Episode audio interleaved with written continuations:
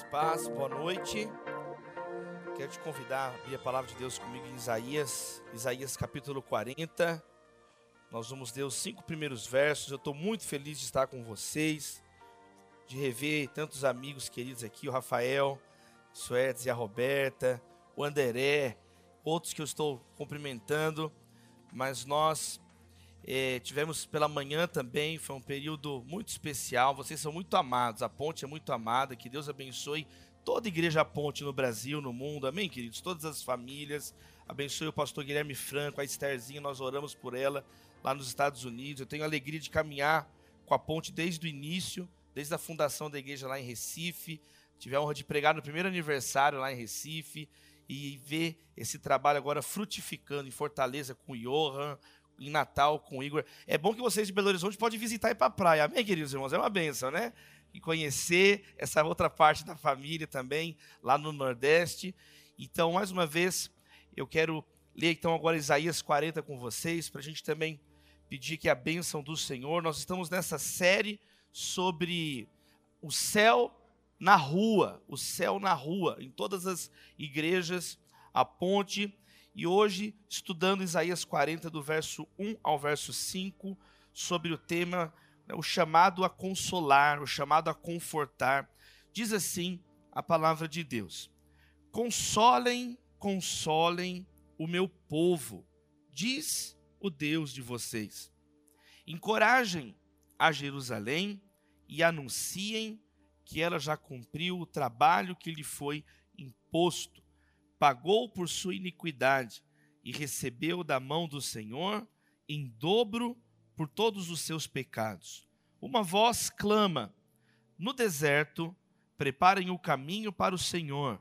Façam no deserto um caminho reto para o nosso Deus. Todos os vales serão levantados, todos os montes e colinas serão aplanados, os terrenos acidentados se tornarão planos as escarpas serão niveladas e a glória do Senhor será revelada e juntos todos haverão, pois é o Senhor quem fala, que a palavra de Deus ela frutifique sobre as nossas vidas, no nome santo de Jesus, a igreja diz: Amém.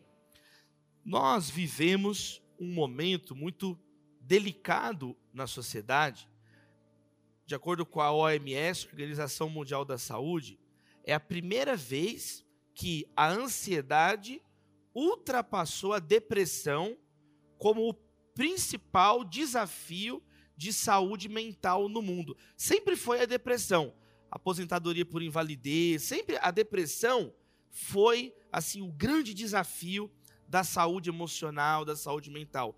Mas nos últimos anos, especialmente nos últimos 15 anos, todos os consultórios médicos, no mundo inteiro, esses levantamentos são realizados e a ansiedade ultrapassou a depressão. Mais de 300 milhões de pessoas.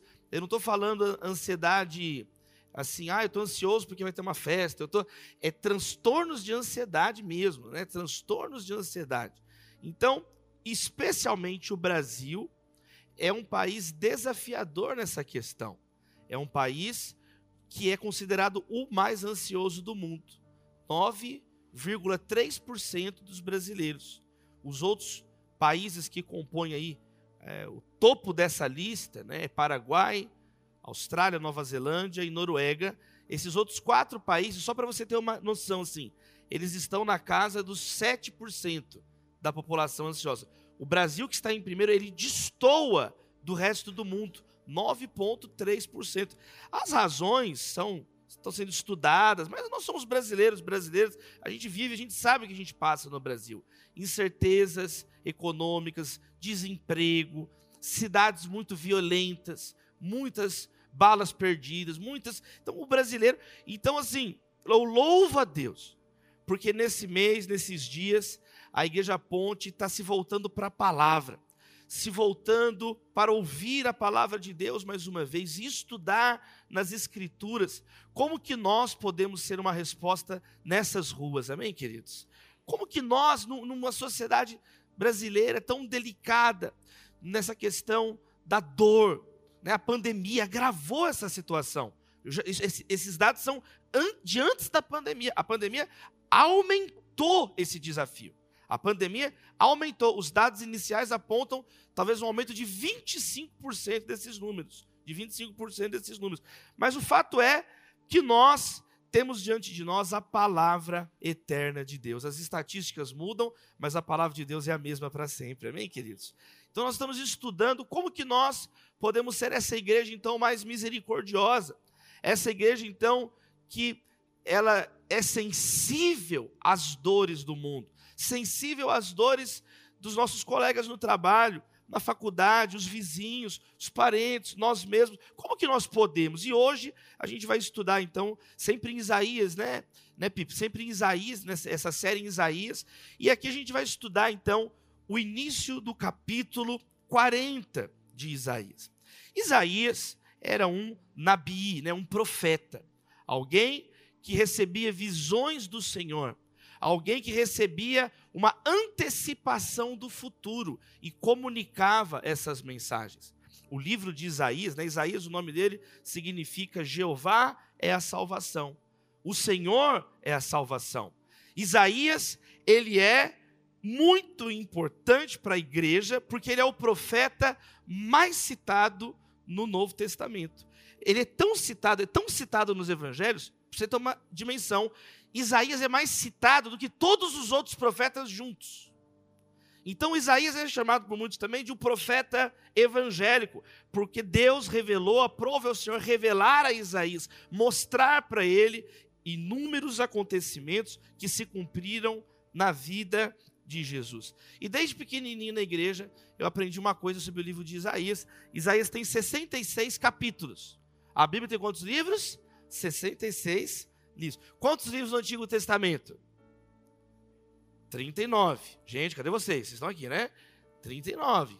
Escola dominical, não tem escola dominical, é GR de fundamentos. Quantos livros no Novo Testamento? 27.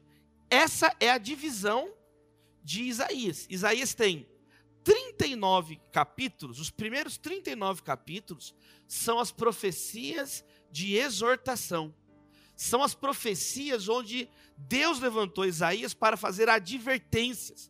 E louvado seja Deus pelas advertências, amém, queridos? A Bíblia diz que os sábios gostam de advertências, mas os burros e jumentos não. Louvado seja Deus, amém, queridos? O tolo não gosta. O tolo, o estúpido, o estulto, linguagem ultra contemporânea, os jumentinhos, amém, queridos irmãos? Não gosta, fica relinchando, porque não gosta de advertência, é teimoso, está fazendo para o bem. Então, 39 capítulos com profecias, onde Isaías foi levantado para falar a verdade, para colocar o dedo na ferida, para dizer. Então, a primeira parte é a parte Silas Malafaia. Amém, queridos irmãos? É a parte nervosa. Né? Capítulo 40 para frente é quando começa o período David Leonardo da vida de Isaías. Amém, queridos irmãos? É a parte do consolo. É a parte onde vão ter 27 capítulos de consolo ele é levantado agora para consolar. Paulo vai falar sobre isso também no Novo Testamento, que a pregação, ela edifica, exorta e consola. Isso é uma coisa impressionante sobre a pregação. Às vezes a mesma pregação, a pessoa que entrou toda orgulhosa sai quebrada, sai moída. Entrou com o nariz em pé, a pessoa se acha, aí está pregando, a pessoa sai, Deus tem misericórdia de mim, sai pegando os cacos no chão a mesma pregação entra alguém arrebentado, já está todo arrebentado, todo arrebentado. A pessoa entra triste, escuta a mesma pregação, sai animado. Jesus me restaurou. É impressionante como que o Espírito Santo no coração de cada um de nós, a palavra é viva. Amém, queridos? A palavra é viva. Então Isaías agora ele é levantado por Deus para entregar uma mensagem de consolo. Consolai o meu povo, consolem, consolem o meu povo, diz o Senhor. Então é tão bonito, a partir do capítulo 40, esse conjunto de profecias, onde então nós vamos ter aqui uma lição, nós vamos ter aqui um modelo sobre esse consolo, esse conforto que nós estamos sendo convocados, chamados esse mês aqui na ponte, para levarmos as pessoas, levarmos aqueles que tanto necessitam. Agora, algo que é muito interessante é que, se você ler o capítulo 39, Isaías, é, até o capítulo 39, ele termina profetizando que o povo de Deus seria levado ao cativeiro na Babilônia por causa da desobediência, por causa do pecado. Então ele está dizendo no começo do livro: vocês precisam se voltar a Deus, vocês precisam. E, e aí ele diz: já que vocês não querem se voltar para Deus, vocês vão para o cativeiro, vocês vão deixar aqui as cidades abandonadas, Judá. E aí ele diz com detalhes que eles vão então ser escravizados, eles vão para o cativeiro, vão para o exílio da Babilônia, vão para o exílio. Só que Deus é tão grandioso, tão maravilhoso. A revelação que ele colocou na vida de Isaías foi agora depois do cativeiro. Quantos estão entendendo? Quantos estão entendendo? Então ele viu que o povo ia para o cativeiro, eles iam sofrer. Só que antes do povo ir para o cativeiro, Deus já deu a visão para ele que eles seriam libertos desse cativeiro anos depois.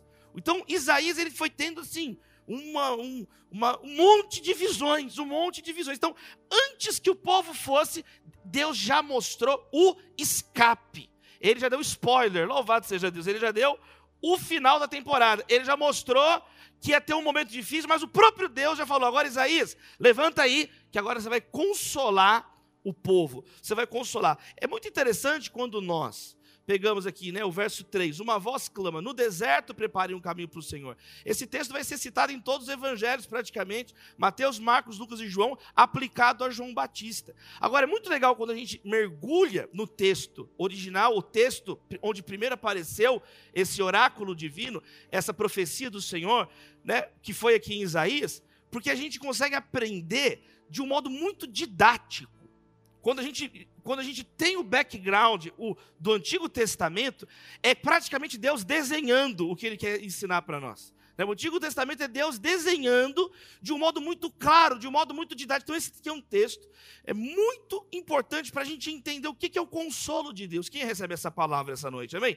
Ele é um texto muito, ele desenha direitinho o que é o consolo, por que, que a gente fica triste. Então, é muito didático, é muito pedagógico para a igreja. É um texto também tão importante, tão atual. É o texto que Martin Luther King, esse verso 4, foi citado na íntegra pelo pastor Martin Luther King no discurso I Have a Dream. Eu escrevi um texto, fiz uma pesquisa sobre o discurso, ele completou 60 anos semana passada, e escrevi lá para a revista Veja, é um dos únicos três versículos que são é, mencionados explicitamente por Luther King naquele que é considerado o grande discurso do século XX. Então, a palavra de Deus continua falando e vai falar hoje aos nossos corações, amém, queridos? É a mesma palavra que tem transformado, que tem inspirado mudanças, transformações profundas na vida das pessoas. Então, vamos lá. Quais são aqui os elementos, então, elementos do consolo para a gente entender. Uma primeira coisa que esse texto ensina para nós é que por trás dos, dos, nossos sofrimentos, por trás, muitas vezes, das nossas dores, mesmo que nós não percebamos isso, mas essas dores, esses sofrimentos apontam para uma realidade que a Bíblia é muito crua em afirmar: a realidade do pecado, a realidade da nossa desobediência então, o povo de Deus foi para o cativeiro, não por, por, turismo, não porque Deus é desocupado, não porque Deus tem prazer nisso, mas por causa da própria desobediência. Por causa do próprio coração da nação de Israel, que era um coração empedernido, um coração que gostava de desobedecer, de desobedecer, explica, explica, explica, mas quer desobedecer, quer fazer errado. Então, esse é um primeiro ponto. Nós precisamos entender a nossa responsabilidade. Na palavra de Deus, o ser humano, a condição primordial do ser humano não é de vítima, mas é de culpado pelos pecados. Então, na sua condição essencial, porque a gente gosta de culpar os outros. O outro é culpado, o pastor é que é o culpado, é o governo é que é o culpado, é a ideologia que é o culpado, é o Ronaldo Fenômeno é que é o culpado, é o Neymar é que é o culpado, é o outro é que é o culpado, o Diniz é que é o culpado. E você culpa, é muito bom culpar os outros. É muito bom, você, você é o bom, você sabe tudo, você não erra nunca. Agora, o Evangelho muda isso. Então, o Evangelho é uma mensagem irritante de ouvir. Por quê? Porque ele fala que você está errado que você virou as costas para Deus, que você é um, oceano de empáfia, que você é uma pessoa extremamente arrogante, que você é uma pessoa que entronizou o eu e usa os outros. O Evangelho coloca o dedo na ferida e fala isso. Por que, que vocês estão sofrendo? Por causa da iniquidade e por causa, verso 2, lá, iniquidade e por causa dos seus pecados. Então, Israel foi, Judá foi parar na Babilônia, foi levado como escravo de novo para a Babilônia por causa de um coração que vive no pecado. O que é o pecado então? É, é essa desobediência a Deus. Esse, sabe, esse senso que todos nós temos que existe alguma coisa errada no mundo. A Bíblia dá nome a isso, é o pecado. O que está errado no mundo? O grande desafio do mundo é a alienação do ser humano do seu Criador. O ser humano é ingrato, ele virou as costas para o Deus amoroso que o criou, para seguir os próprios desejos. Então, o pecado é esse estado de miséria espiritual por estarmos afastados de Deus. Então, esse é um primeiro elemento para a gente entender. Por que, que a gente precisa de consolo? Primeiro, entender que nós estamos de costas para Deus. Por isso, nós precisamos nos arrepender. Amém, queridos? Por isso, o consolo verdadeiro ele passa por um arrependimento. O consolo verdadeiro passa por essa consciência de pecado, mas por outro lado, passa por essa consciência de que Deus é misericordioso. E aqui é um segundo elemento, então, do consolo. O povo estava lá, o povo estava no cativeiro, mas agora Deus envia a Isaías uma palavra dizendo: console o meu povo, console o meu povo. Segundo lugar, o verdadeiro consolo, ele parte da misericórdia de Deus. Não foi uma ideia que Isaías teve. Quantos estão entendendo, amém, queridos? Ah, eu vou ter uma ideia, vou falar uma coisa para eles ficarem felizes. Não é um, um remédio criado em laboratório. Não é uma invenção humana. A mensagem do consolo, a mensagem do conforto, ela parte da misericórdia de Deus. Ela é iniciativa do próprio Deus. Então, o verdadeiro consolo, ele não é um anestésico.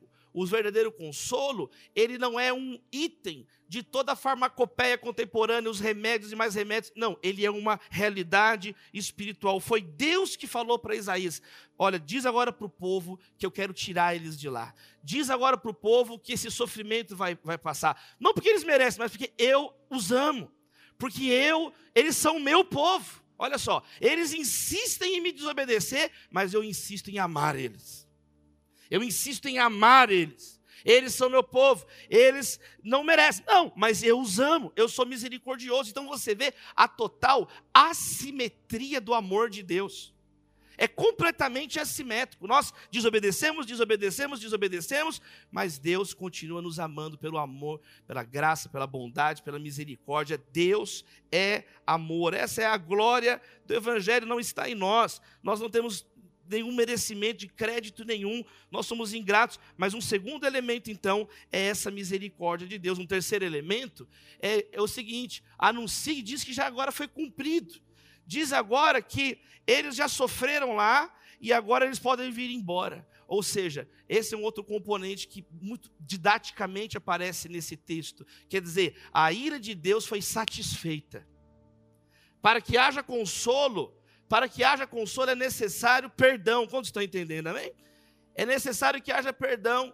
E Deus ele diz: olha, ele está, está consumado, terminou. Eles resolveu, eles entenderam, passou, e aqui está apontando explicitamente para Jesus. Uma voz clama no deserto: preparem o caminho para o Senhor, façam no deserto um caminho reto para o nosso Deus. E nós, como igreja, entendemos que Jesus é o consolo de Deus.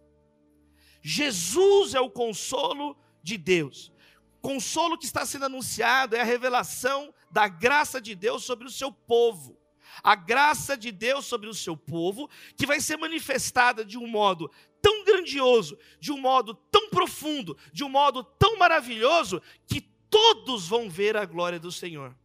Quando Deus, ele então resgata Israel desse cativeiro, liberta, restaura, tira eles dessa condição, olha o que, que está dizendo: a glória do Senhor será revelada e juntos todos a verão.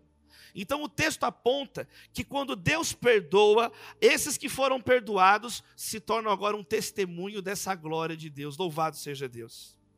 Eles vão se tornar um testemunho para todos. Eles vão se tornar agora um testemunho para todas as pessoas. A minha primeira oração, então, essa noite, é que você possa vivenciar esse perdão de Deus, se arrepender dos seus pecados. Não tem como você levar o consolo se você não foi consolado. Não tem como você confortar alguém se você ainda no seu coração está vivendo no pecado. Então, o rei Davi é um outro exemplo. Né? O rei Davi, a Bíblia diz, quando ele pecou, o que aconteceu? Ele ficou desesperado. E olha a oração que Davi fez: Não retires de mim o teu santo espírito. Davi não orou assim: Deus, não tira de mim o reino. Deus, não tira de mim a minha influência. Deus, eu sou o rei de Israel. Eu pequei, né? ele adulterou, ele tentou esconder de todo jeito o pecado dele. Né? Davi tentou esconder de todo. Gente, não tenta esconder nada de Deus. É, já perdeu a, a briga. Né? Sara deu risada de Deus dentro da cabana dela, mas Deus estava vendo a risada dela. Acã era proibido pegar os despojos de guerra, eles pegou uns tesourinhos lá, guardou lá, umas corrupção, umas propinas. Deus viu Acã pegando o, o escondido. Davi tentou de toda maneira esconder o pecado dele. Até nós sabemos, aqui no castelo, três mil anos depois, estamos sabendo do pecado de Davi. Né? Parece que ah, você quer esconder? Aí parece que Deus pôs na Bíblia para toda a humanidade, a eternidade saber que Davi fez, né? Ah, você está tentando esconder sem vergonha? Então, peraí, deixa eu colocar na, na palavra agora. Então, todo mundo sabe. Todo mundo sabe, todos os tempos, traduziu para todos os idiomas. Né? A Bíblia é o livro mais traduzido de todos os tempos. Todo mundo sabe que Davi pecou, para aprender. Então, Davi, ele pegou e fez essa oração. Ele não falou assim: Deus, não tira de mim então o reino. Deus, não tira de mim o trono. Deus, não tira de mim. A oração dele é: Senhor, não retires de mim o teu Santo Espírito. Restaura a alegria da salvação. Olha a oração, Salmo 51. Olha a oração de Davi. Essa consciência que o consolo não vem com o dinheiro, o consolo não vem com propriedades, o consolo, mamon não pode te consolar, mas Jeová pode te consolar. Jesus pode te consolar. Por isso que a nossa oração é Pai Nosso que está no céu. Vem o teu reino. Claro que a gente vai pedir o pão, mas o pão é depois do reino de Deus estar na nossa vida. Amém, queridos? O que, que adianta ter o pão e não ter a presença de Deus? Provérbios fala sobre isso, fala sobre casa que tem o um novilho gordo abatido na mesa e ódio. É melhor uma casa com verdura, mas que tem a paz e a presença de Deus, com a comida simples, é o que Provérbios está dizendo. É melhor uma casa com uma comida simples e Deus, do que aquela que tem a opulência da terra, mas não tem a paz. Então, em primeiro lugar, esse texto nos mostra essa grande realidade nós precisamos olhar para Jesus, nós precisamos nos arrepender dos nossos erros, nos arrepender dos nossos pecados, ouvir o convite de Jesus para mim e para você essa noite, que diz: Vinde a mim os que estão cansados e sobrecarregados, e eu vos aliviarei. O diabo promete poder, Jesus promete descanso. Jesus oferece descanso. O diabo disse: Se curve diante de mim e eu vou te dar os reinos dessa terra. Essa é a proposta do diabo, ele quer ver qual que é o teu preço. Jesus não. Jesus ele fala: "Vinde a mim e eu vou oferecer o que para vocês? Descanso para vossas almas. Não é o descanso de uma noite de sono. É o descanso para a alma. Não é o descanso de ter, tem pessoas que têm o melhor colchão, a melhor cama, mas tem noites perturbadas porque a consciência é pesada. Tem pessoas que têm o relógio mais bonito do mundo, mais caro do mundo, mas não tem tempo para o que importa, não tem tempo para a família, não tem tempo para Deus, não tem tempo, está sempre pressionado. A minha oração é que seja uma noite de cura em nome de Jesus. Uma noite de onde você deixa aqui esse peso. Nós vamos orar agora mesmo. E você vai deixar esse peso aqui. Como que nós, nós estamos sendo chamados para levar o céu para a rua, mas o inferno está na minha vida ainda? Aí você vai levar o inferno para a rua. Não, você tem que levar o céu. Então, não visite Jesus, habite em Jesus. Que Cristo habite na sua vida. Por que, que muitas igrejas estão completamente vazias? Por que, que muitas Porque tem opulência, mas não tem a, mais a bênção de Deus. Não tem a graça de Deus. Tem nome, tem efeitos especiais, tem sobrenome, tem, mas não tem o principal, que é Deus. Então não tem como. Começa a viver de fachada, começa a se tornar uma pessoa religiosa. Né? Eu fui convidado para pregar lá no Recife, numa igreja anglicana. E na igreja anglicana, o pastor falou assim: Davi, você pode pregar? Eu falei, posso. Aí falou assim: mas olha, você se importa de usar é, colarinho clerical, igual de padre, né? Porque a gente, é nossa tradição aqui, se você não quiser, eu falei, não, eu não tenho problema. Eu, falei, eu não tenho um colarinho clerical, né? Me traz um aqui que eu que eu coloco e vou de padre, aí não tem problema nenhum. Eu vou. Pode me passar que aí eu vou. Aí, ele, não, então vou mandar ir no hotel. Aí eu tava lá no quarto, tocou o telefone, eu atendi, era o recepcionista do hotel. Santo Padre, sua roupa chegou. Aí eu olhando assim, falei, poxa, não, pode. Aí eu, que engraçado, né? Falei, não pode, pode subir com a roupa aí. Aí eu tô lá esperando, toca a campainha do, do, do quarto, eu abro a porta, tá a funcionária lá do, do hotel, Santo Padre, benção. Aí ela pegou e fez, assim, segurando assim a cruz, se curvou diante de mim. Ela se curvou para me entregar uma roupa. Ela fez assim, Santo Padre, e fez assim, ó, entregou assim. Eu falei, vaze, não pegues mais. E aí eu fiquei pensando nisso. Eu falei, gente, por quê? Na igreja católica, eles têm os símbolos deles. Né? Mas muitas vezes na igreja evangélica também tem os seus símbolos.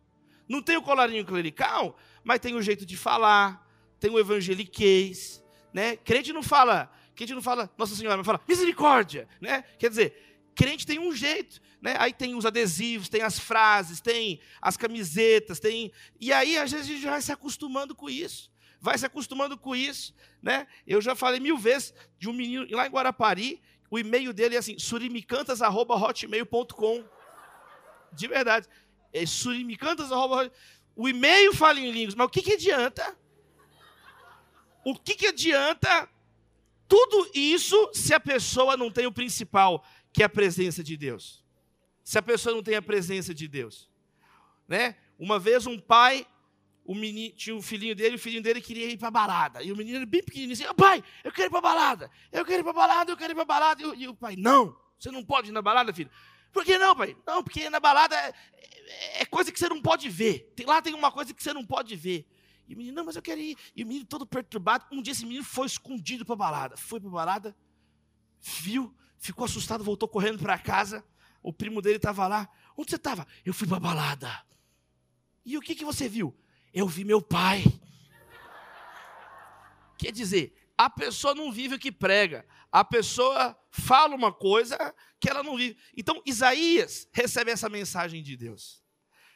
Que você receba o consolo do Senhor essa noite, em nome de Jesus que você possa então se arrepender. Ter essa o capítulo é que nós não dá tempo. A gente vai ver só os primeiros os cinco versos. Esse capítulo é maravilhoso. Eu te desafio, lê o restante dele essa semana. Vai lendo um pouquinho por dia. É um dos capítulos mais bonitos de toda a Bíblia, né? Ele vai terminar falando que voam como águias, são, se renovam em Deus. É maravilhoso o capítulo 40, mas ele começa dizendo isso. Foi por causa do pecado tudo isso. Então é necessário ter essa consciência, é necessário então pedir perdão. Olha o que diz Provérbios 28, verso 13: O que encobre suas transgressões jamais prosperará. Aquele que tenta esconder então os pecados jamais prosperará. Justificar um erro é errar de novo, meus irmãos. É continuar, é permanecer no erro. Então hoje é uma noite onde nós vamos orar agora mesmo e nós vamos falar: Deus, perdoa os meus pecados. Corrie ela dizia assim: Deus não tem nenhum verso na Bíblia que fala que Deus perdoa desculpas, ele perdoa pecados confessados. 1 João é muito claro sobre isso. Se confessarmos nossos pecados, Ele é fiel e justo para perdoar os nossos pecados e nos purificar de toda injustiça. Quem recebe essa palavra? Dá uma glória a Deus aí, que eu sou pentecostal. Dá uma glória a Deus aí, meus irmãos. Amém? Aleluia. Você recebendo esse perdão, eu quero deixar aqui três aplicações práticas, então. Três aplicações simples, pastorais, para a gente então orar por, pelas famílias, orar por esse conforto estar arraigado na nossa vida. Primeiro lugar, nós precisamos então habitar o sofrimento dos outros. Como que você vai levar o conforto de Deus para as pessoas? Primeiro, se você não tem um conforto. Então, que nós sejamos perdoados, que nós sejamos pessoas arrependidas, que nós possamos confessar os nossos pecados, colocar diante de Deus. Segundo, nós precisamos então aqui agora ver essas três atitudes, três atitudes. Primeiro, habitar a dor do outro. O que eu acho maravilhoso nessa profecia é que Isaías viu o que estava acontecendo. Ele vai sentir essa dor do povo. E muitas vezes nós nos isolamos. Como que você vai levar conforto se você está isolado das pessoas? Não conversa com ninguém, se torna uma pessoa inacessível, se torna uma pessoa, sabe, que é asséptica, não, não, não se mistura com ninguém. Isaías está imerso na angústia do cativeiro. Então, experienciar a dor alheia, estar presente na dor alheia, não é à toa que a igreja desenvolveu, no curso dos últimos dois mil anos, as maiores instituições de caridade da humanidade. Então, assim, não há comparação possível entre o que a igreja cristã fez. A igreja cristã tem os, os, erros dela, tem os desvios que o próprio Jesus falou que tem joio no meio do trigo. Falou ou não falou? Tem joio no meio do trigo. Juntou 12 pessoas na igreja, você já fica esperto, que já deu a cota do traidor, já deu o Judas. Você já fica esperto. Então, desde o início já deu problema. Né? Tem seis pessoas, tem meio Judas, você já fica de olho já. Tem meio traíra aqui. Pessoa que não é fiel. Então, o que é o negócio? Tem, agora, por outro lado, só a igreja criou os hospitais. Contribuições humildes da igreja. Criou os hospitais. Né? Hospital, não existia hospital. Hospital tem ano de fundação, 369 depois de Cristo, com São Basílio, é, que foi na igreja bizantina. Basílio Magno, o Basílio, ele criou os hospitais. Então é algo impressionante. Quer dizer, motivado pelo amor ao próximo. Jesus, quando ele ia numa cidade, nos povoados, Mateus 9 fala que Jesus anunciava as boas novas, ensinava sobre o reino de Deus e curava os enfermos. Então, onde chega uma igreja para anunciar as boas novas, vai ter uma universidade, uma escola em breve, e vai ter hospitais, vai ter lugar para cuidar das, das crianças. Então, a igreja criou os orfanatos. A igreja, ela, até os dias de hoje, protege os nascituros, protege, é contra o aborto, porque todo ser humano é a imagem e semelhança de Deus. Então, meus amados irmãos, olha só a seriedade disso. O hospital mais antigo em funcionamento no mundo ininterrupto é o Hospital São Bartolomeu, que a igreja começou em Londres, no ano 1123. O hospital mais antigo do Brasil foi fundado pelos jesuítas, está funcionando até hoje, é a Santa Casa de Misericórdia em São Paulo. Então, os hospitais chegaram só até o século 18, 19. Agora, não tinha hospital na Ásia, no Japão não tinha. Foram os missionários cristãos que apresentaram isso. Um lugar para cuidar de doente desconhecido. Um lugar que eu vou parar a minha vida para cuidar de alguém que eu não conheço. Sim, porque nós temos que amar o próximo. O bom samaritano não ajudou um desconhecido. Então, a ética cristã, a ética ensinada por Jesus, é a ética, é a regra de ouro. Faça ao outro aquilo que você espera que seja feito a você. É uma ética de perdão, é uma ética de amor, é uma ética que muda, subverte. Então, o maior é o menor. Os últimos serão os primeiros. Paulo diz: quando sou fraco, é que sou forte. Todo aquele que perder a sua vida, esse achará. Todo aquele que se exalta será humilhado, mas aquele que se humilha será exaltado. Então o evangelho, ele subverte, melhor coisa é dar do que receber. Então o evangelho ele implode essa intronização do eu. Ele muda, ele transforma. Então a igreja ela tem criado essas entidades, o exército da salvação, a maior entidade do mundo que ajuda desabrigados, fundada por William Catherine Booth na Inglaterra, que espalhou pelo mundo, a Cruz Vermelha, Henri Dunant, um evangélico, a maior a organização humanitária no meio das guerras, a Cruz Vermelha, venceu três prêmios Nobel da Paz, a Cruz Vermelha, e você começa a estudar né, Anistia Internacional, você começa a estudar Médicos Sem Fronteiras, vai na origem dessas instituições, vai ter um comando de Jesus lá para amar o próximo vai ter um comando, vocês têm o ministério da reconciliação. Leia em Coríntios, não existe na Bíblia, vocês têm o ministério da polêmica e da encheção de paciência. Não existe esse ministério. Não, pastor, tem um ministério de perturbar. Você está no ministério errado, está no, esse é o ministério dos quintos dos infernos. Não é o nome de Jesus isso. Isso aí isso é o perturbador. O diabolos é o adversário, é o que perturba, é o que atrapalha, então, o Jesus, não. Olha, Jesus, eu sou o caminho, a verdade e a vida. Eu sou a luz do mundo. Jesus, não, ele não deixa você desesperado, eu sou o beco sem saída. não. Não é um, uma mensagem niilista, sem esperança. Cuidado com todas as ideologias políticas, porque no fundo, na raiz de todas elas tem a ansiedade, o desespero. Cuidado. Cuidado, porque você se torna, às vezes, uma pessoa que defende uma ideologia e não tem mais o evangelho na sua vida.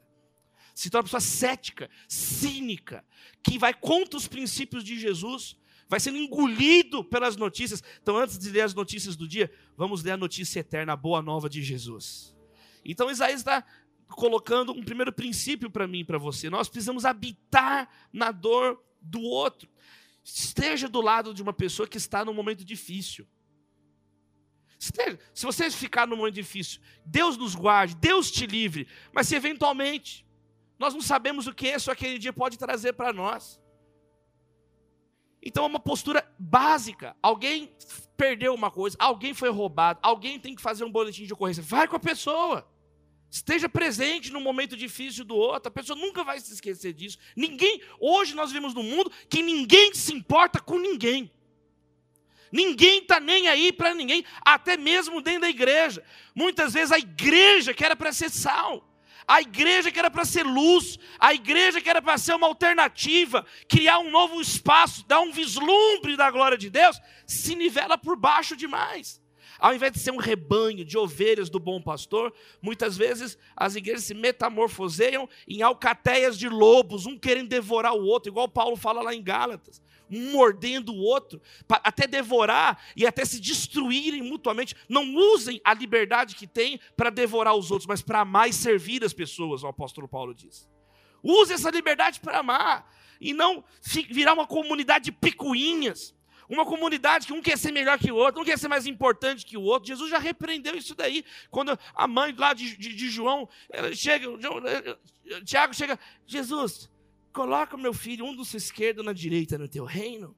Põe um de ministro da economia, um da casa civil. Quando você for o rei de Israel, coloca eles do seu lado. Você sabe que tem três respostas de Deus para oração, né? Que é não, sim e espere. Aqui nesse texto, Jesus criou a quarta resposta à oração, que é: você não tem ideia do que você está falando. É um pedido nonsense. Jesus falou: o cálice que eu vou beber, eles não vão, não, não podem beber. Né? Jesus foi crucificado entre dois ladrões. Jesus falou: se possível, afasta de mim esse cálice. O reino de Deus não é como aquela mãe pensava. Era, na verdade, através da entrega, era através da renúncia. Então, seja alguém presente, com uma palavra. Às vezes você só manda mensagem pedindo coisas, manda uma mensagem dando uma coisa de presente para alguém. Surpreenda a humanidade, contribua. Não seja você mesmo, seja mais legal. Amém, queridos irmãos? Seja cheio do Espírito Santo. Seja uma pessoa diferente, seja parecido com Jesus. Seja uma pessoa, então, que está presente no momento de dificuldade de alguém, alguém teve um acidente, alguém está passando por uma situação difícil. Jesus, a Bíblia nos ensina nos alegrar com os que se alegram e chorar com os que choram. Está ali presente, sabe? Tem coisas que você só consegue enxergar com lágrimas nos olhos. Sabe? Com os olhos molhados, você vê coisas que às vezes você não percebe. Mas quando você está ali na dor daquela pessoa, você é capaz de perceber. Nós, nós vivemos, um, nos últimos anos no Brasil, uma série de tragédias nacionais. E louvado seja Deus, que parte da igreja maravilhosamente tem reagido a essas tragédias. Aqui, por exemplo, em Brumadinho, quando teve aquele terrível acidente ambiental, terrível acidente por incompetência técnica, imperícia técnica, ganância, um monte de erros, um monte de pecados acumulados, uma destruição que não tem volta mais. Só quando Jesus regenerar a terra, lá em Apocalipse 22, que vai resolver o que aconteceu. Não tem mais como, destruiu para sempre certos habitats, não tem como voltar. Mas naqueles dias difíceis que nós vivemos aqui em Minas Gerais, você sabe que as igrejas se mobilizaram, a Convenção Batista Brasileira mandou um alerta e um dos grandes desafios que o bombeiro, o exército, as prefeituras, o governo, em todos os âmbitos, não tinha condição de fazer era lavar a roupa dos bombeiros em tempo real. Mas a igreja foi capaz de fazer isso. Mobilizou as casas, mobilizou as, as máquinas de lavar, os tanques, as irmãs, os irmãos se mobilizaram. Então, porque quando o bombeiro entrava na lama, ele saía com tanta lama que ele não tinha como entrar de novo. Ele tinha que trocar e lavar a roupa inteira e secar a roupa inteira. Quem está entendendo? Quem está entendendo? E precisava de, de o tempo inteiro lavar o equipamento, porque cada vez que saía não tinha como voltar mais. E a igreja então ajudou a salvar vidas A igreja então ajudou nesse momento. Quer dizer, é sair do óbvio, é ver. Jesus vai te dar uma capacidade de ver o que ninguém está vendo para você ir lá e servir. Amém, queridos irmãos? De perceber uma pessoa que chega no trabalho, no olhar, você já fala: posso fazer uma oração por você hoje? Que Deus te dê essa sensibilidade no mundo que as pessoas não olham nem para cumprimentar. Você vai além porque você tem Jesus na sua vida. Você vai além porque você tem uma presença diferente, a presença do próprio Senhor. Então, um, um abraço seu pode renovar o mundo. Um abraço seu pode mudar uma pessoa. Um abraço seu pode tirar e arrancar alguém do sofrimento. Na epístola de Judas, diz assim: que algumas pessoas nós vamos salvar como se estivesse puxando elas do, do, do fogo como um bombeiro, como um socorrista. Depois você lê lá. Algumas pessoas nós vamos falar, outras nós vamos convidar, mas alguns nós vamos salvar como se fosse arrebatando do fogo. Isso é a compaixão que Jesus nos ensinou. Essa é a compaixão. Segundo lugar, primeiro, vamos habitar o sofrimento das pessoas. Vamos ser mais presentes nesse momento e não ficar distraindo com os brinquedinhos. E não ficar distraindo, alienado. Netflix, alienação em série. Você vai se alienando de série em série. Não, vamos ser pessoas presentes, reais. Tem coisas que não resolve pela internet, tem coisas que não resolve pelo WhatsApp. Por isso que o apóstolo João, ele fala assim no final da terceira carta, ele fala assim: "Eu tenho mais a dizer, mas não dá para fazer com tinta e pena, tem que ser face a face". Quer dizer, tem que ser presente.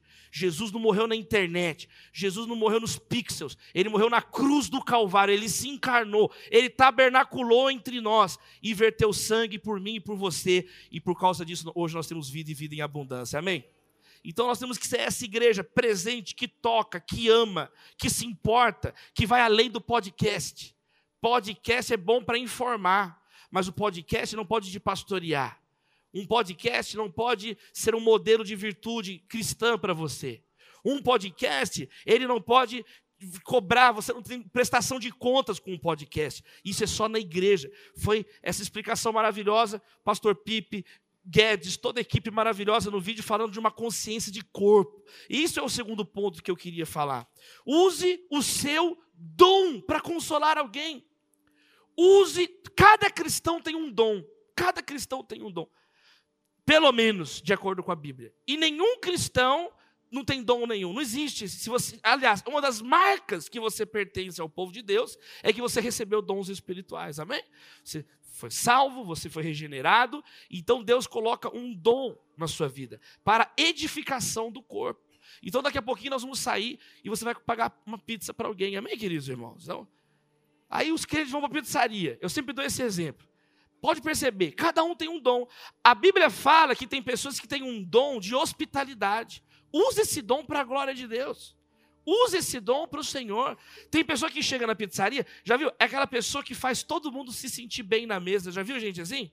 É agradável. A Bíblia fala de, disso que tem pessoas que têm o dom de receber, o dom de fazer as pessoas se sentir bem. Tem gente que é o contrário. A pessoa quer ir embora da sua casa. Amém? É uma chatice, a pessoa não sabe conversar, a pessoa tem bafo, sabe? Ela, ela não é agradável. Você tem que ter um amigo. Quem tem bafo é porque não tem amigo. Alguém tem que falar para você, ó, se você passar no cemitério, o coveiro vai jogar terra na sua boca, não passa lá. A pessoa, não, a pessoa agradável, o ambiente perfumado, não. Vai na pizzaria, é uma pessoa feliz, fala de coisas agradáveis à mesa.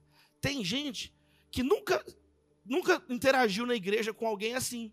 Aí a pessoa é chata, chega na mesa, fala de problema, na hora de comer, para dar indigestão em todo mundo.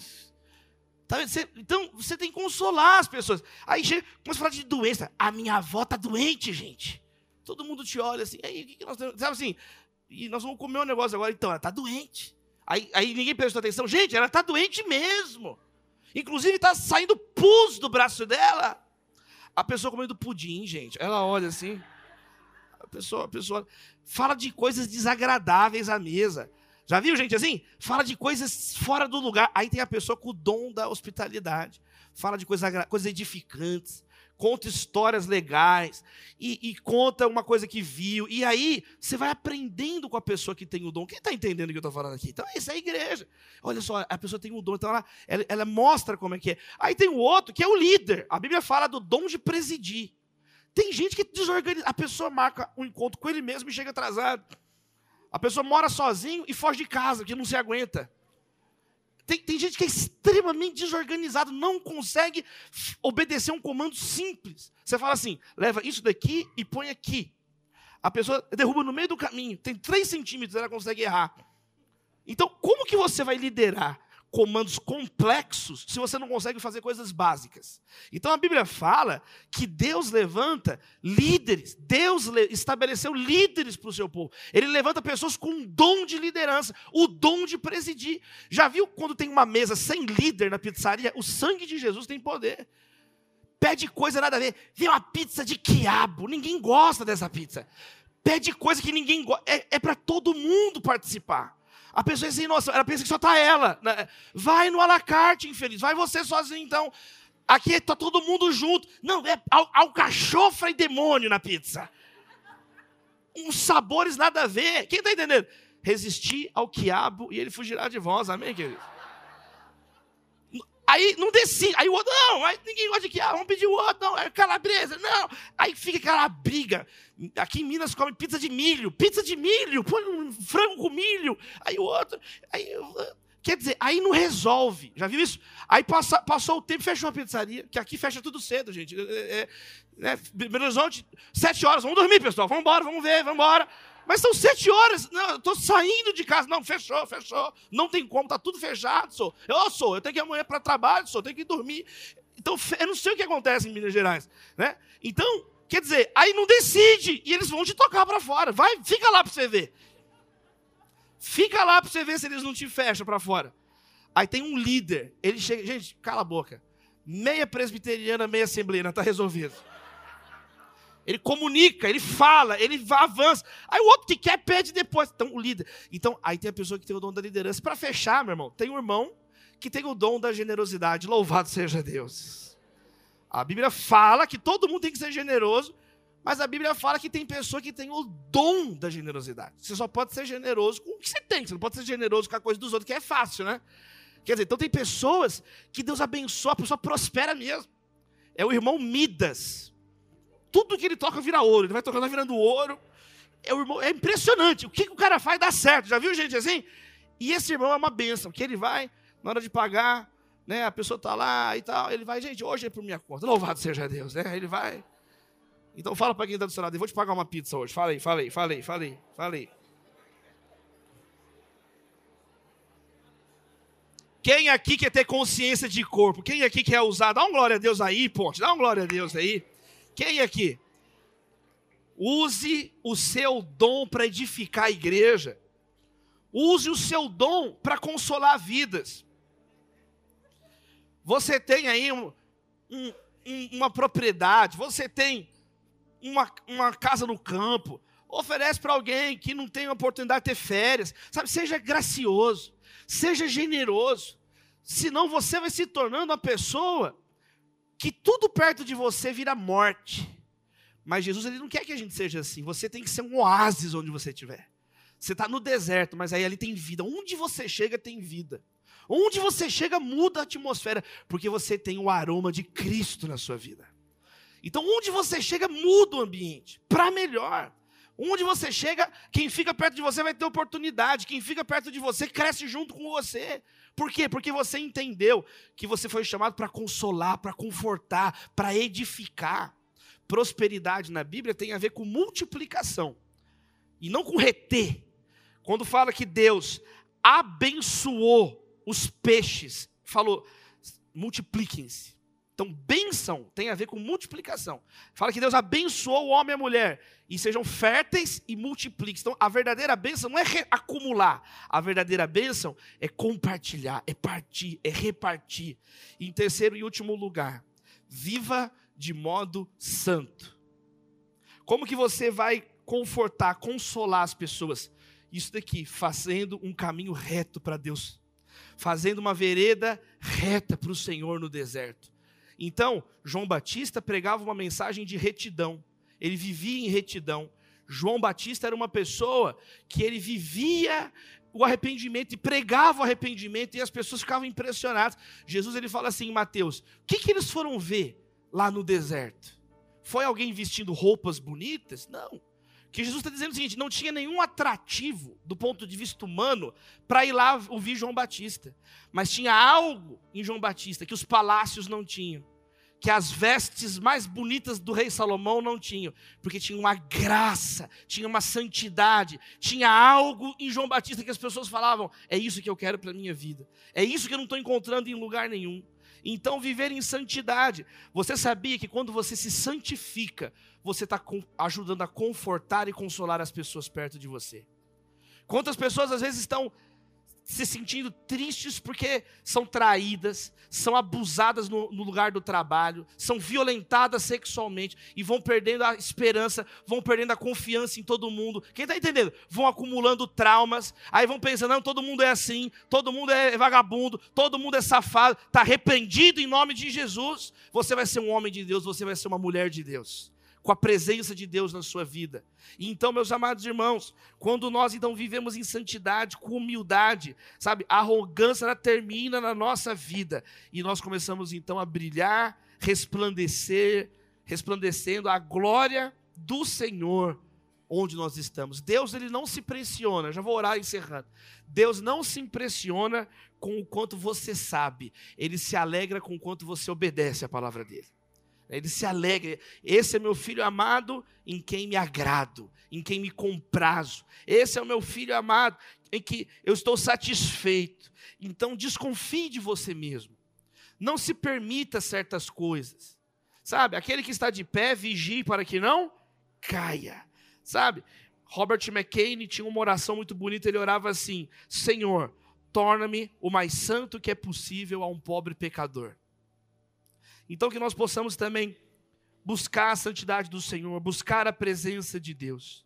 O texto encerra dizendo: Pois é o Senhor quem fala.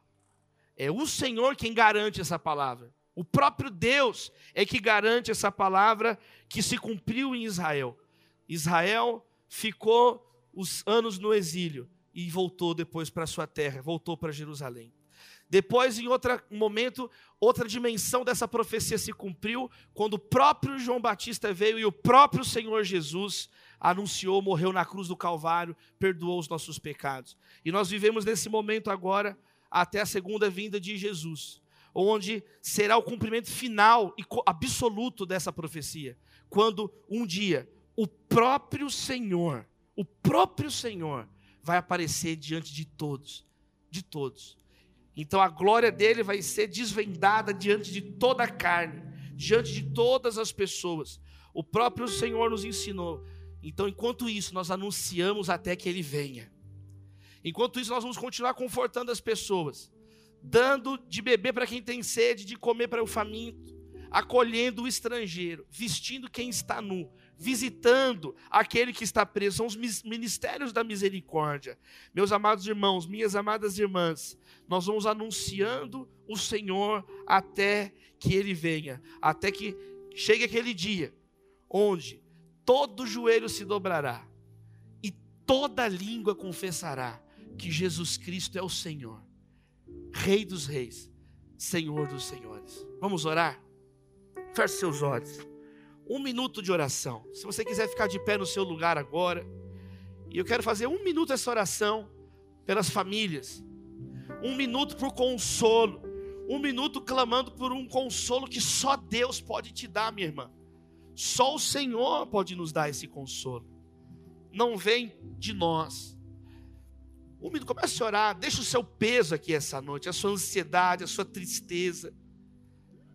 Apóstolo Pedro diz: lance sobre o Senhor toda a sua ansiedade, porque Ele tem cuidado de vós. Pai, essa noite nós oramos Olha se tem corações que estão tristes. Nós oramos se tem alguém, ó Pai, que está, às vezes, noite sem dormir, sentindo culpa, sentindo tristeza.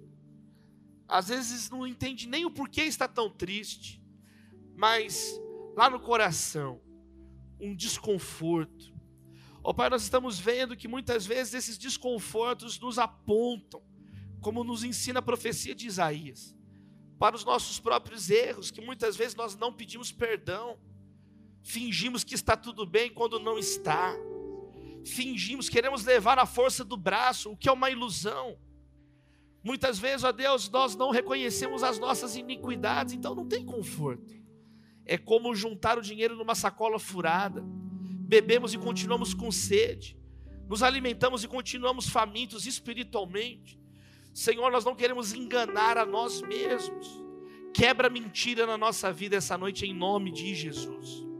Eu, eu peço, Senhor, restaura a sensibilidade espiritual. Tira, Senhor, o comichão dos ouvidos, essa coceira nos ouvidos. Pessoas que não conseguem mais ouvir a tua palavra. A fé vem pelo ouvir e ouvir a palavra de Deus. Só que algumas pessoas estão com esse coceira, buscam mestres para si mesmos, que vão falar só aquilo que agrada a carne. Ó oh, Deus, em nome de Jesus, tira as escamas das mentiras dos nossos olhos. A tua palavra diz que o Deus dessa era cegou o entendimento dos descrentes. Deus ilumina a nossa vida, Senhor. Que a tua palavra, como o salmista orou, abre o nosso entendimento para que possamos contemplar as maravilhas da tua lei. Olha, pessoas que às vezes estão tristes porque foram abusadas religiosamente, foram abusadas em igrejas, foram enganadas, foram usadas, manipuladas, por falsos profetas, por, por líderes que pregavam a si mesmos e não ao Evangelho. Ó Deus, que seja uma noite de cura, que seja um mês de cura.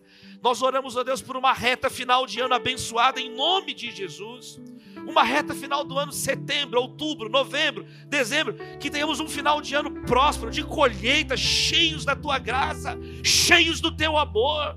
Ó Deus, que nós possamos parar de reclamar, haja uma mudança de atitude e que a ponte em Belo Horizonte, a ponte no Brasil, a ponte no mundo, possa de fato trazer o céu às ruas, o céu ao trabalho, o céu à família. Ó Deus, a tua presença em nós, o teu amor em nossas vidas, transbordando em nós e a partir de nós. Para encerrar, ergue as suas mãos e diga frases de louvor a Deus, um minuto de louvor. Um minuto de gratidão, agradeça, agradeça, agradeça.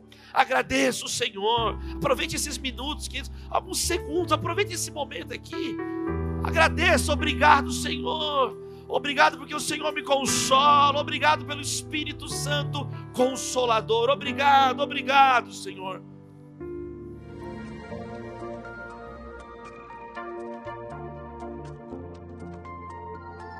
Bye.